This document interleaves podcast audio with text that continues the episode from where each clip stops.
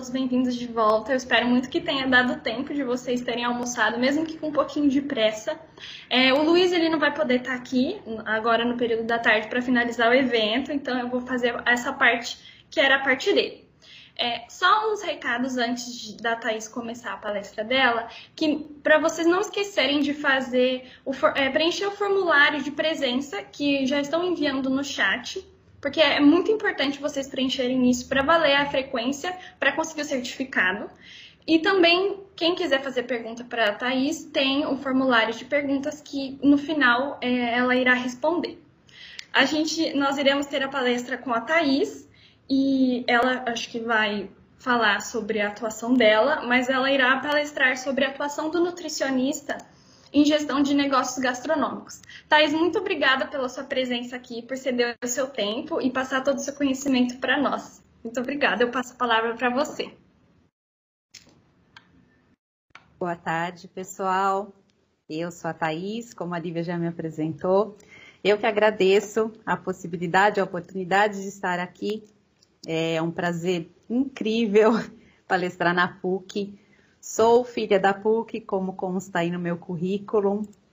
É, então, é, tem um gostinho especial, tá? Tá falando aqui para os alunos. 17 anos atrás eu estava também sentada no auditório da PUC na semana de estudos. Então, é, queria agradecer primeiramente a Deus, que é a minha, minha, minha base, né? E agradecer a Elizabeth, que, que era representante de sala da minha turma, fiz a turma 23, de 2001 a 2004. A Elizabeth era representante de sala e uh, também uh, continua muito atuante aí na PUC, foi ela quem conseguiu esse espaço aqui de fala. E agradecer a vocês pela possibilidade, o pessoal da organização, Luiz, a Regina foram super solícitos. Então, vamos lá, começar. Thaís. Obrigada.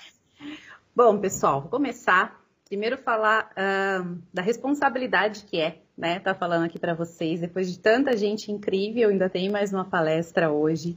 Uh, a minha fala hoje não vai ser tão científica, tá? Não trago aqui dados científicos, mas é, a ideia é eu falar da minha atuação mesmo, do que eu estou fazendo hoje, ok?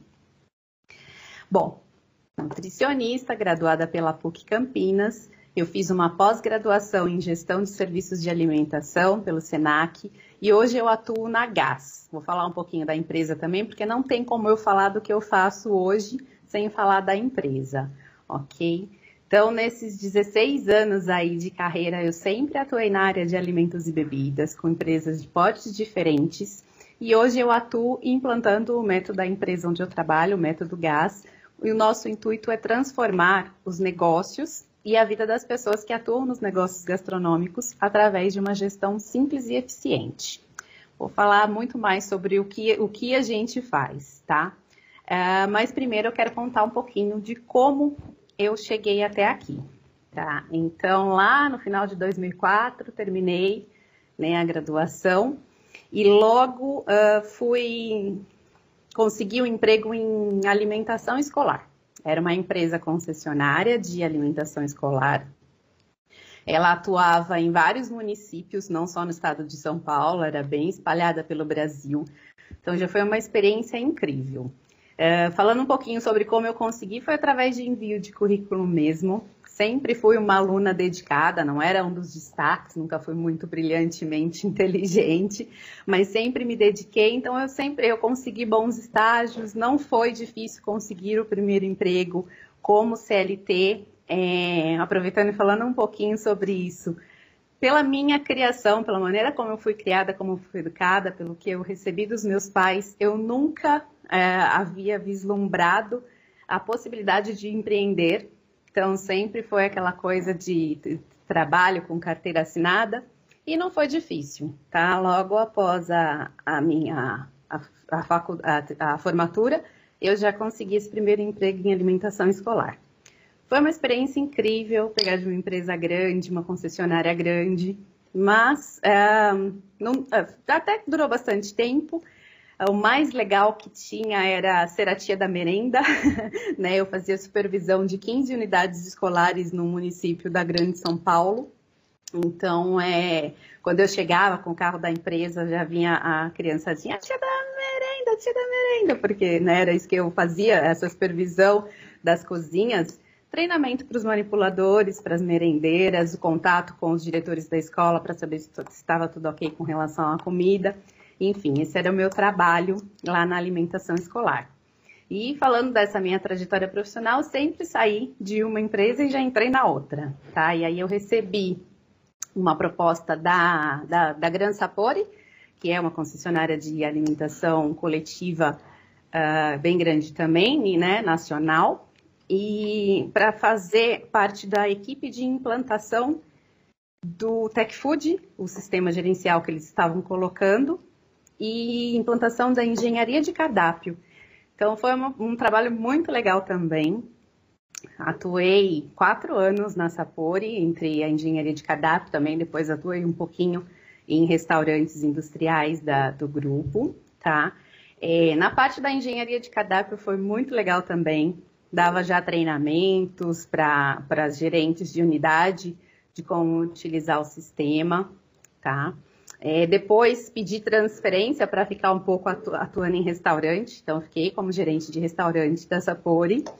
Saí da Sapori porque recebi uma proposta melhor da concorrente, da Sodexo. Não era só uma questão financeira, mas era uma proposta para vir trabalhar mais perto de casa. Nessa, nessa época eu já estava casada, então já pretendia ter filhos, e aí a gente começa a colocar tudo na balança, né?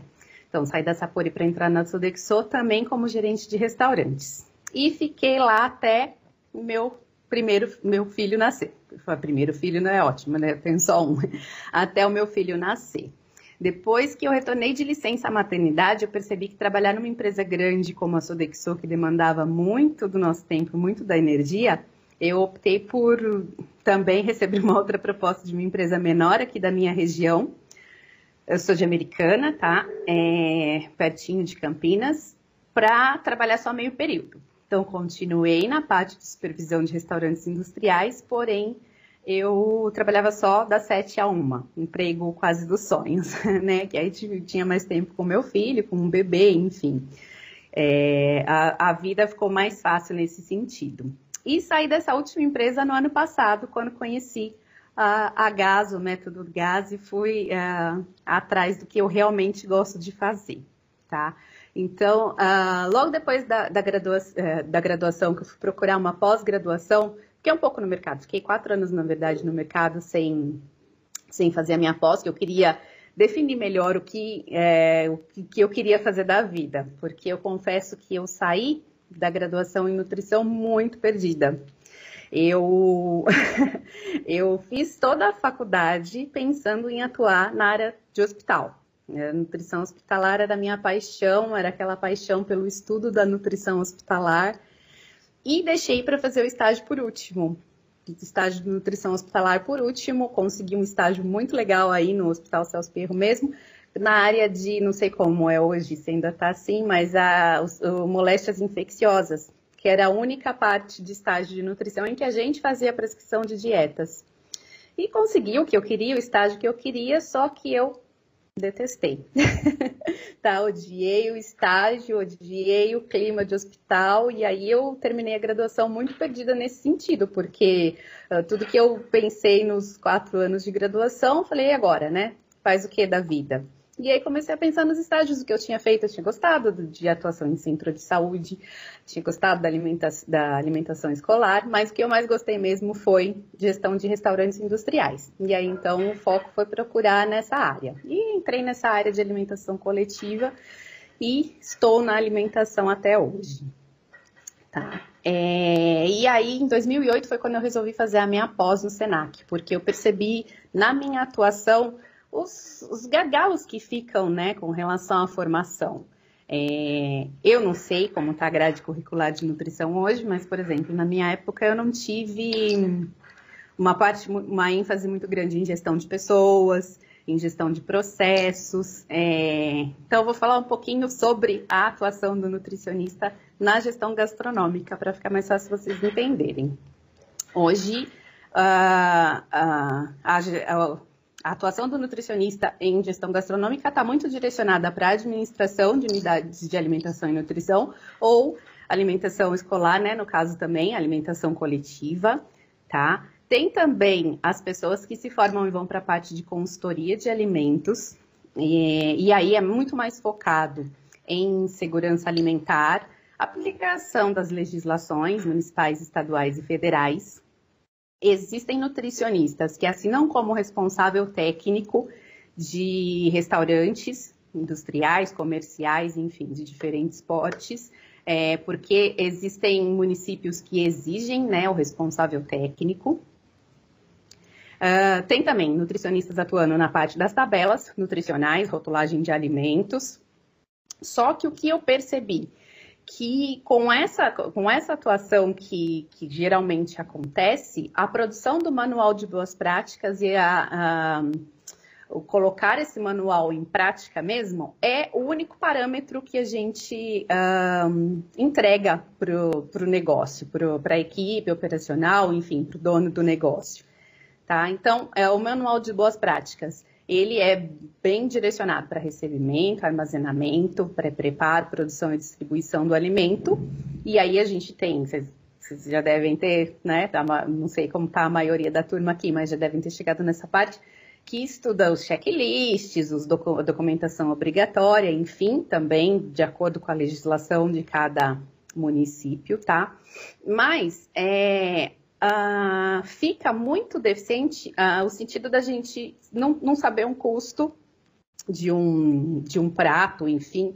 E aí, não sabendo o custo, fica difícil a gente precificar eu, particularmente, saí da faculdade de graduação sem saber o que era um CMV, que hoje é um termo muito utilizado aqui na área gastronômica. Vou explicar, vou falar um pouquinho dele também, tá? Uh, a questão de ficha técnica, a gente uh, foca muito na ficha técnica operacional, no modo de preparo, na finalização do prato e deixa um pouquinho de lado a ficha técnica gerencial, ou quando muito calcula o custo através de uma ficha técnica gerencial, a gente acaba é, calculou o custo, mas não sabe se aquilo é bom ou ruim, não sabe parametrizar, tá? E uma outra deficiência que eu senti foi na parte de gestão de pessoas mesmo. E quando a gente vai gerenciar uma unidade de alimentação e nutrição, acho que o principal uh, gargalo é a gestão de pessoas. Pessoal, tô falando muito rápido, tá tudo bem? Eu falo muito mesmo e às vezes um pouco rápido. Qualquer coisa vocês podem me interromper, tá bom? Se estiver difícil de entender. Vou tocando aqui. Então, assim, é, uh, depois da minha pós, eu percebi que era realmente isso que eu gostava e fui me especializando no, no assunto, tá? Hoje eu enxergo que os objetivos específicos da, da atuação em gestão de negócios gastronômicos é desenvolver o negócio eliminando todas as formas de desperdício. E quando eu falo desperdício, eu não falo só de desperdício de alimentos, tá? Existem inúmeros desperdícios, que são principalmente desperdícios de processos, processos inadequados, enfim. É, uh, é o que a gente tenta sanar com, com, com a gestão, tá? Então, o objetivo é organizar o negócio para aumentar a produtividade e envolver a equipe. A gente só consegue fazer a gestão do negócio é, quando a gente envolve a equipe, e foi essa uma das deficiências que eu percebi na questão da, da minha uh, formação para a gestão de pessoas, tá? Eu não tinha esse, essa visão de que eu teria que envolver as pessoas para para conseguir os resultados que eu esperava. Só aprendi na, na marra e na dor, como se diz, tá? Então, envolver a equipe. Então, organizando, melhorando a produtividade envolvendo a equipe, a consequência é aumentar a lucratividade dos negócios para o negócio crescer, escalar e crescer, tá? É, eu esqueci de falar um detalhe. Essa minha atuação de hoje em gestão de negócios gastronômicos não é exclusiva de nutricionistas, tá? Porém, é, eu tenho colegas é, consultores da minha equipe, enfim, que não são nutricionistas. A equipe da empresa que eu atuo hoje, ela é multidisciplinar mas dá para perceber uh, a, o diferencial de quando é um nutricionista que está atuando, porque a gente tem um olhar, um olhar mais clínico, uma visão mais macro do processo de uma cozinha, Então, isso faz muita diferença, tá? Na hora de, de aplicar a consultoria. E também pode ser um diferencial para alguém que esteja pensando em atuar na área de consultoria de alimentos. Porque se você é uma consultora de alimentos que vai fazer a parte de manual de boas práticas e só cuidar da operação, mas se você é uma consultora de alimentos que entende dessa parte de gestão e consegue desenvolver o negócio de uma forma diferente, você vai agregar valor ao seu serviço ok? O método GAS é um método desenvolvido para desenvolver o negócio, para melhorar o desempenho dos negócios através de um passo a passo que envolve equipe, processos, produtos e isso, consequentemente, afeta o resultado. Tá? Então, à medida que as práticas são implantadas, é, sempre buscando a melhoria contínua, os resultados vão aparecendo. Então, a gente atua tanto na produtividade da equipe, uh, verificar perdas de, de oportunidades de venda, questão de ticket médio, frequência de clientes, uh, buscar novos clientes, medir taxa de ocupação.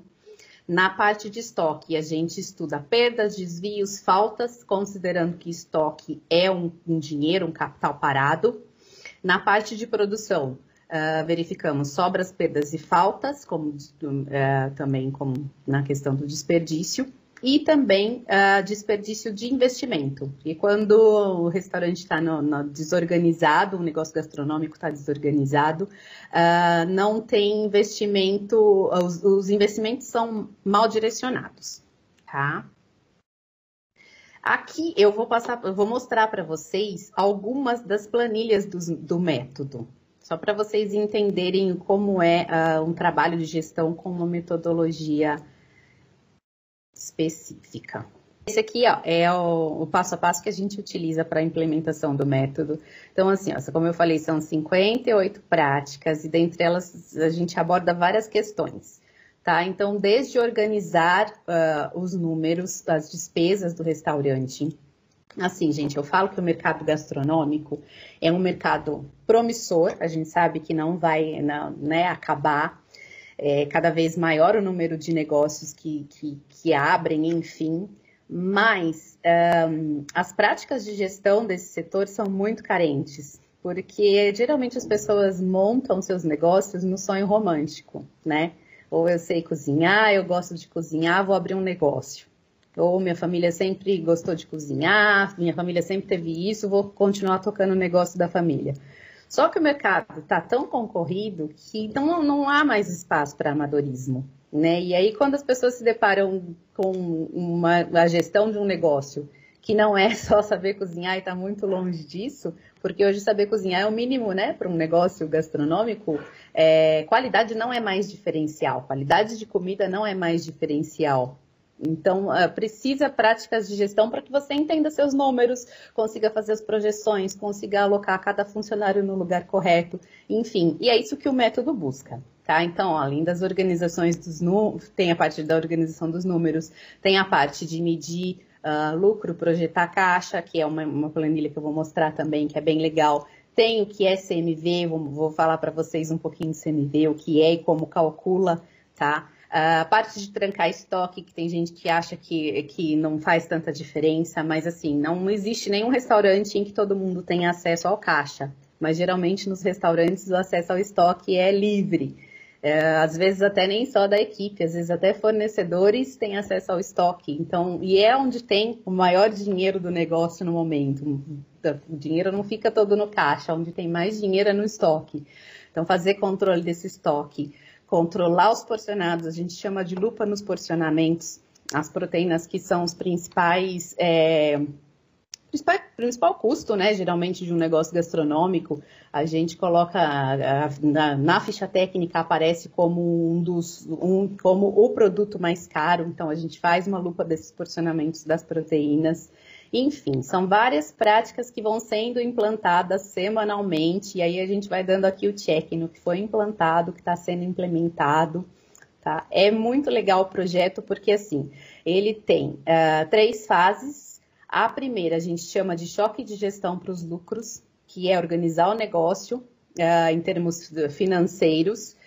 Uh, a segunda fase é desenvolver um modelo de gestão para o negócio para que uh, colocar o negócio no piloto automático, a gente chama, para que não dependa da presença do proprietário 100% e que as coisas aconteçam sem que precisem ficar sendo ditas o tempo todo. Então, é criar um padrão de gestão para o negócio. Ninguém vai fazer porque acha que tem que fazer, vai fazer o que tem que ser feito porque é o padrão da empresa. Então, isso, uh, além de trazer mais segurança para os funcionários que estão aplicando, traz muito mais segurança para o dono do negócio, que sabe que a coisa está sendo feita como tem que ser feita. E a última fase do método é desenvolver a visão do negócio para escalar e crescer. Tá? Então, tem definição de plano de cargos, salários e carreiras, avaliação de desempenho, é, é, capacitar a equipe para liderança para uma segunda, terceira casa, um segundo, terceiro restaurante, se assim o proprietário desejar. Enfim, o, o, método é bem completo, dá bastante resultado. Essa aqui é, um, é o que a gente utiliza para fazer o orçamento de um, de um negócio gastronômico. Isso aqui é um exemplo, tá? Então, assim, é, aqui a gente pega o que está acontecendo no negócio no mês atual, e projeta o que precisa ser feito em termos de aumento de faturamento e redução de CMV para que o negócio comece a fazer sentido financeiramente falando nos próximos 12 meses. É em cima disso nosso trabalho de gestão. O que, é um negócio fazer sentido financeiramente falando? A gente acredita que a, a margem de lucro do negócio, então a linha final aqui, que no nosso a gente põe em cima, tem que ser de pelo menos 15% para o negócio fazer sentido. Pelo risco que é ter um negócio gastronômico, pelo trabalho que dá, enfim, para o investimento fazer sentido.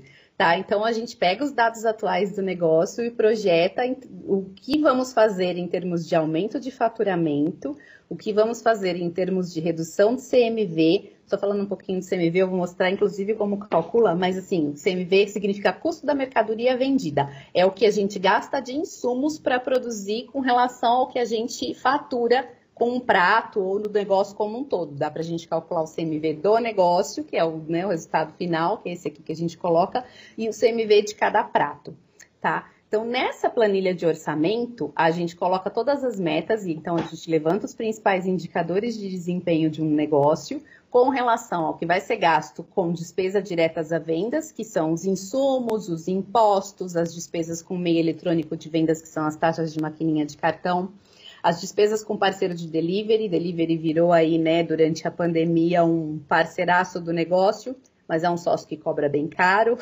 tá? Não vou entrar aqui no mérito. Uh, as despesas com pessoas, então também tem um percentual que a gente considera uh, viável para o negócio, e aí entre despesas com pessoas não entra só salário, entra todas as taxas, 13 terceiro e as outras despesas, tá? Tem as despesas com infraestrutura, que também são todas levantadas nessa planilha de orçamento. E tem as saídas de caixa não operacionais, que não dependem daquele meio de operação. Por exemplo, nesse caso, esse negócio tinha uma parcela de empréstimo bancário, que foi uma realidade aí durante a pandemia vários negócios precisaram fazer empréstimos para continuar, tá? E foram abertas linhas de crédito, enfim, pelo governo.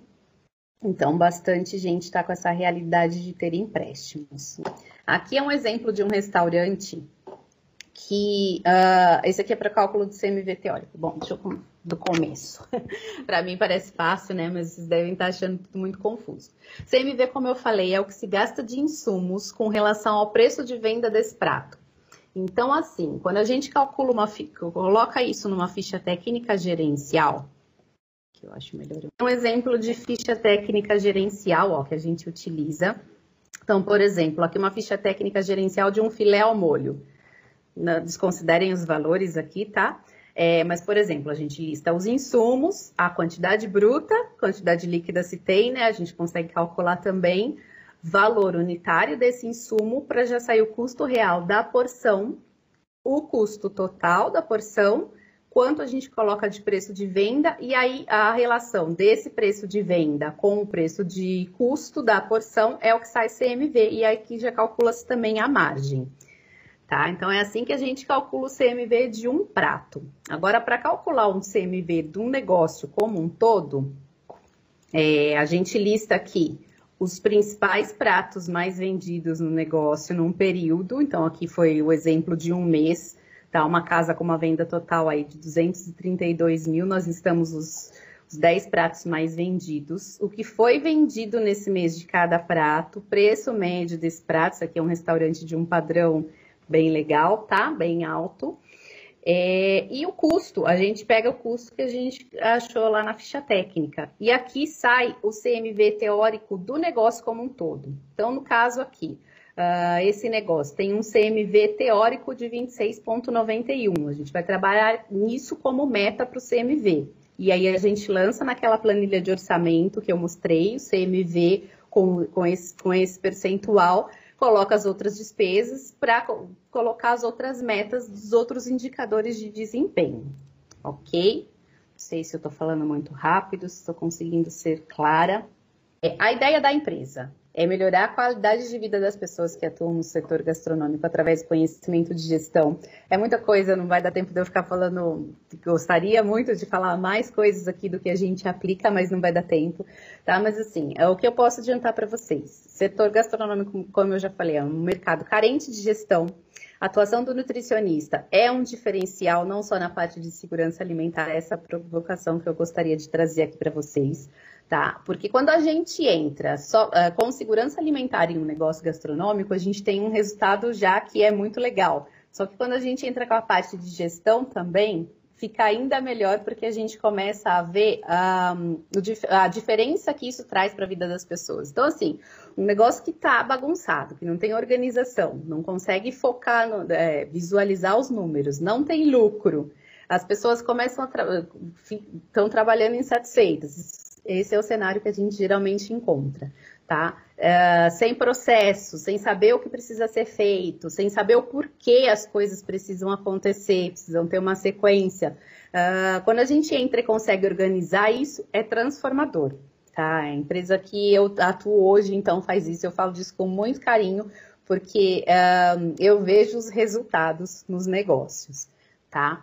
É, o nosso slogan, inclusive, é não é força, é jeito, porque é, a gente acredita que se uma coisa está sendo feita com muita dificuldade é porque tem alguma coisa errada. É, sempre existe um jeito mais fácil, nem sempre é o melhor, mas existe, então, começando sempre pelo menor, tá? E o que eu queria trazer para aqui para vocês, para os alunos, já que não trouxe nada de muito científico, é uma oportunidade de carreira, porque a empresa que eu atuo está com um projeto de trainee que se encerra, a inscrição para esse primeiro projeto de trainee que a gente está abrindo se encerra amanhã. Então, assim, o projeto Trainee tem o intuito de atrair os talentos e formar mais especialistas em gestão gastronômica. É, então, é uma possibilidade de carreira com atuação global é, e alto potencial de crescimento. Eu falo que assim, uh, hoje eu tenho liberdade de agenda, uh, meus horários são bem flexíveis, eu tenho liberdade geográfica, a maior parte do meu trabalho é feito online, e eu tenho uma, uma liberdade financeira muito maior do que quando eu era CLT, tá? Então, uh, Uh, e sem contar no, no, resultado. O meu perfil é ser voltada muito para o resultado. Eu preciso ver resultado para me motivar. E o resultado do que, a gente, que eu tenho encontrado nesse um ano aí de atuação como consultora de gestão de negócios gastronômicos tem sido muito legal. Tá? E o projeto de trainee vem formar, vem buscar mais gente para o time, capacitar talentos aí para o nosso time. Tá? É, os benefícios, então, do projeto de trainee é colocar, vai ter uma experiência prática, então vão participar das reuniões junto com a gente, junto com os outros consultores, junto com os líderes, uh, aplicando projetos, um pouquinho do que eu falei aí dos projetos na prática mesmo. Uh, vai ter uma formação, é, tem uma formação de consultor do método GAS que custa R$ 1.425. Os uh, trainees classificados não vão precisar pagar essa formação tá? Então, não tem investimento nenhum para os trainees classificados. Uh, tem uh, projetos que vão demandar trainee para algumas atividades específicas, e aí, nesse caso, o trainee vai ser remunerado, sem contactar direto com os líderes de gestão gastronômica, tocando os projetos, então já vendo como funciona na prática, tá? É, como eu falei, vai só até amanhã as inscrições, uh, o processo seletivo. É uma análise curricular a princípio, depois, uh, então fazendo a inscrição lá no site, você já é direcionado, você já recebe um e-mail para é, envio do currículo, tá? E depois é feito um teste prático, não teste prático de gestão, porque a gente entende que se a pessoa está entrando como trainee, porque ela ainda não tem uh, um conhecimento de gestão, mas é um teste prático mais em relação à atitude, em relação ao perfil mesmo da pessoa, para a gente ver se tem o perfil de consultor, e depois passa por uma entrevista, tá? Ui, falo muito e muito rápido, mas vamos lá, só para finalizar, gente. Eu vou até eu só queria colocar para vocês algumas considerações sobre o começo da vida profissional. Que assim, gente, o começo da vida profissional nem sempre é fácil. Na verdade, na minha opinião, é sempre difícil. É, não conheço ninguém que tenha dito, ah, no começo já saí arrasando, detonando. Então, assim, é, o que uh, eu faço até uma analogia. Quem uh, Bom, quem nunca andou de metrô em São Paulo, por exemplo, pelo menos já viu algumas cenas, né? São Paulo, Rio de Janeiro, é nas principais capitais onde tem metrô. Quando uh, o vagão para, é aquela muvuca de gente para entrar. Eu acho que quando a gente sai da faculdade é exatamente isso que acontece com o mercado de trabalho. Então tem muita gente lá para entrar e alguns vão se, vão se diferenciar, vão conseguir, outros não. Tá? Então a gente tem duas opções ou a gente entra na muvuca e tenta o nosso espaço, ou a gente espera o vagão ficar mais vazio e com mais tranquilidade. Nos dois casos está tudo bem. Só que a gente precisa entender que a gente precisa ter um diferencial. Tá? A gente precisa se destacar de alguma forma. É, e porque a gente sai da graduação acreditando que a gente vai conseguir mudar o mundo. Eu, pelo menos, saí com essa visão romântica de que eu mudaria o mundo. Agora, 16, 17, quase 17 anos depois, uh, o que eu percebo é que eu não preciso mudar o mundo, mas eu posso mudar o mundo de uma pessoa. E isso é que me motiva a fazer, a continuar. Tá? É, então, é buscar se diferenciar. Hoje o mercado está muito, muito, muito aquecido. Tem muita gente, tem muita concorrência para tudo mas o que vai te destacar é, é, a maneira como você se coloca, como você se porta, o brilho no olhar, a, a garra com que você consegue transmitir o que você faz, tá? É, excelência, gente, é entrega, é resultado. A gente tem que tem que se diferenciar de alguma forma, porque é muita gente, tá? Só que, uh, às vezes, quando a gente pensa nisso, a gente trava, né? Porque dá um pouquinho de medo de errar. É, o que eu tenho a dizer para vocês, o recado final aqui, é que não tenham medo de errar, porque é errando que a gente aprende, errando que a gente cria casca, né? É, uh, a gente não precisa ficar. Uh, na verdade, assim, eu faço até uma, uma comparação com hoje em dia, né? Já que está tudo, tudo no, no online, aí tudo no digital. Uh, por exemplo, se um influencer é cancelado num dia porque errou. No outro dia, passa um tempo já está tudo bem, porque as pessoas não ficam lembrando do que, do que foi feito de errado, as pessoas lembram do que você fez de bom.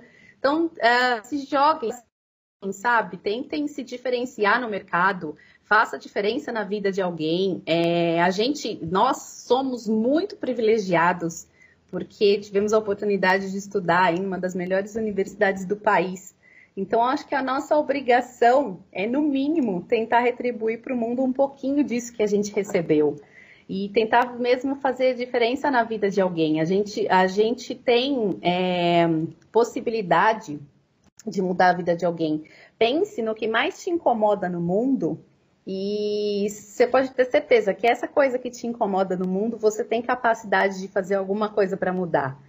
Então, uh, uh, o recado é esse, para que vocês não se prendam numa coisa só, não, não se limitem, porque assim, é, trabalho é uma maneira que a gente tem de amar, uma maneira que a gente tem de servir, uma maneira que, a gente tem de ajudar as pessoas. Então, é, buscar, busque seu propósito, tenha sempre prazer no processo, tá? Não fique, ah, quando eu for tal coisa, aí eu vou ser feliz. Não, busque prazer no dia a dia no seu trabalho. E quando você faz uma coisa com amor, com certeza a colheita, a prosperidade é garantida, tá? Uh, deixa eu ver se tem mais alguma coisa. Que falação, meu Deus. ah, sim. Não esperem aplausos, apoio, não esperem é, reconhecimento, sabe? Porque nem sempre acontece. É, faça você por você, pelos seus, porque. É, e com certeza o, o, reconhecimento vem de uma forma ou de outra, mas não fique esperando.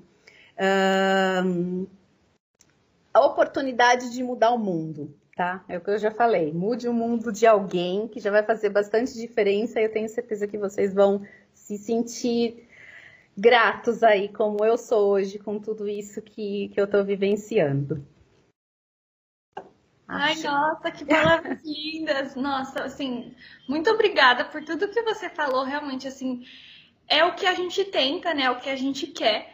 Então, nossa, é, você passou na sua palestra outro ângulo que a gente não vê muito na faculdade, né? Foi um ângulo que nós não temos muito contato assim, e eu gosto também muito dessa área. Então, ver de outro jeito, com dados mesmo, com números, com a planilha de como realmente é, não só no papel, na teoria, foi, foi muito bom mesmo. Muito obrigada por ter feito isso pra gente. Eu que agradeço essa oportunidade. Eu falo do, do, meu trabalho com muito amor, porque realmente sou muito feliz com o que eu faço. Hoje eu falo que eu me encontrei, demorou, né? Eu falei, às vezes nem sempre o caminho é fácil, às vezes demora para acontecer, mas hoje eu me encontrei fazendo o que eu faço. E eu, se eu tiver a possibilidade de uh, ajudar o caminho de mais alguém aqui, também vai ser perfeito. Estou aberta, estou aqui inclusive para perguntas, tá? Acho que agora abre para perguntas, Isso. não sei se tem, mas eu vou deixar aqui no final também os meus contatos. Se alguém quiser, estou aqui. Ah, muito obrigada. É, sim, é, esse é o objetivo que nós também temos, né? Conseguir alguma coisa independente do tempo e mudar a vida das pessoas. É isso. Hum, obrigada. obrigada, Lívia. Oi, Thaís, tudo bem? Olá, tudo bem?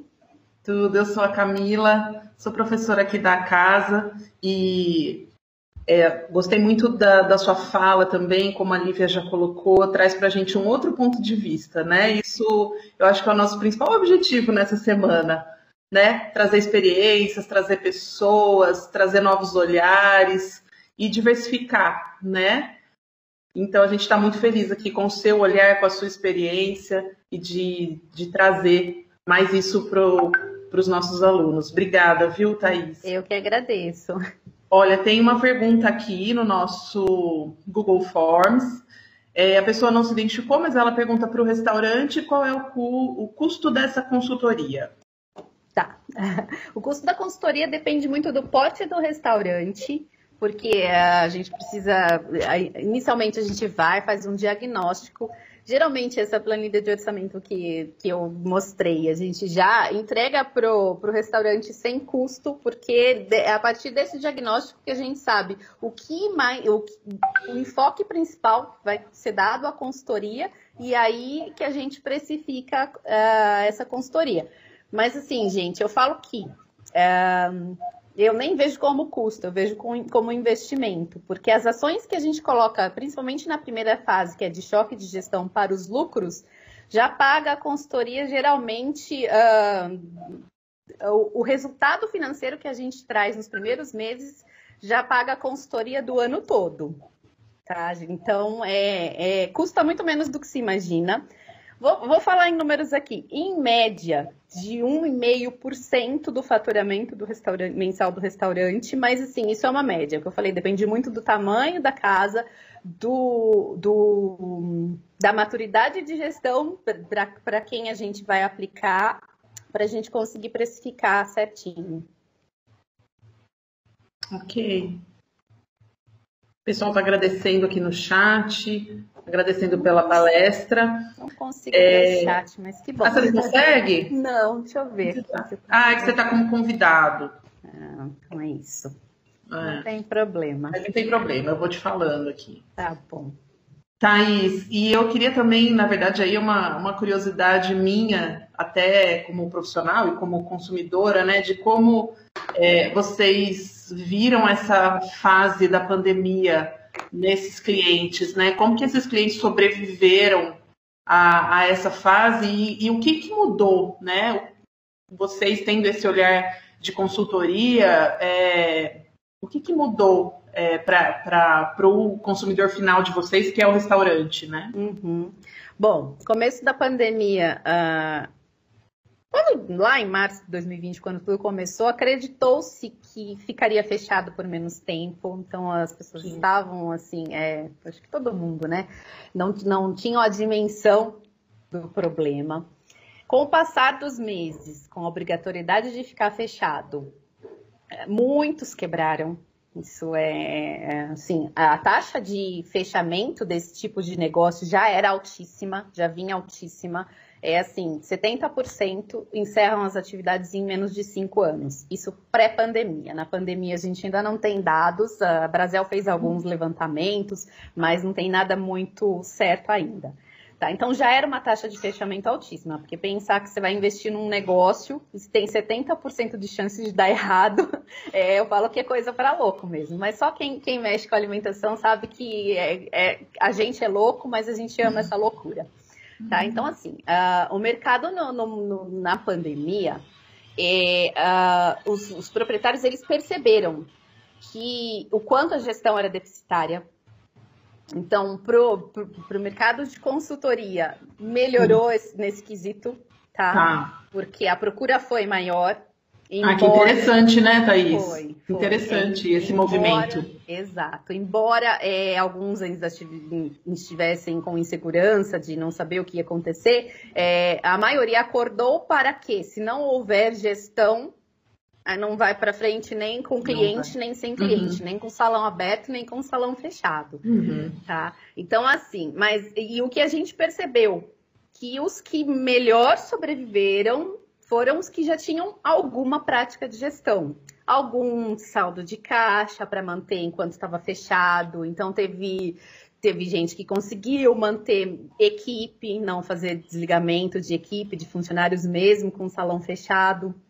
Então, quem já tinha alguma noção dos números, uh, aquela planilha de orçamento que eu mostrei, quem já sabia exatamente o que dava para enxugar dali, sabe? Quem tinha os números nas mãos conseguiu se sair melhor, tá? É, teve, como eu citei, alguns incentivos aí de, de empréstimos, né? As, as empresas uh, dos bancos, teve incentivos do governo uh, com empréstimos, com redução de salário, como todo mundo sabe que aconteceu.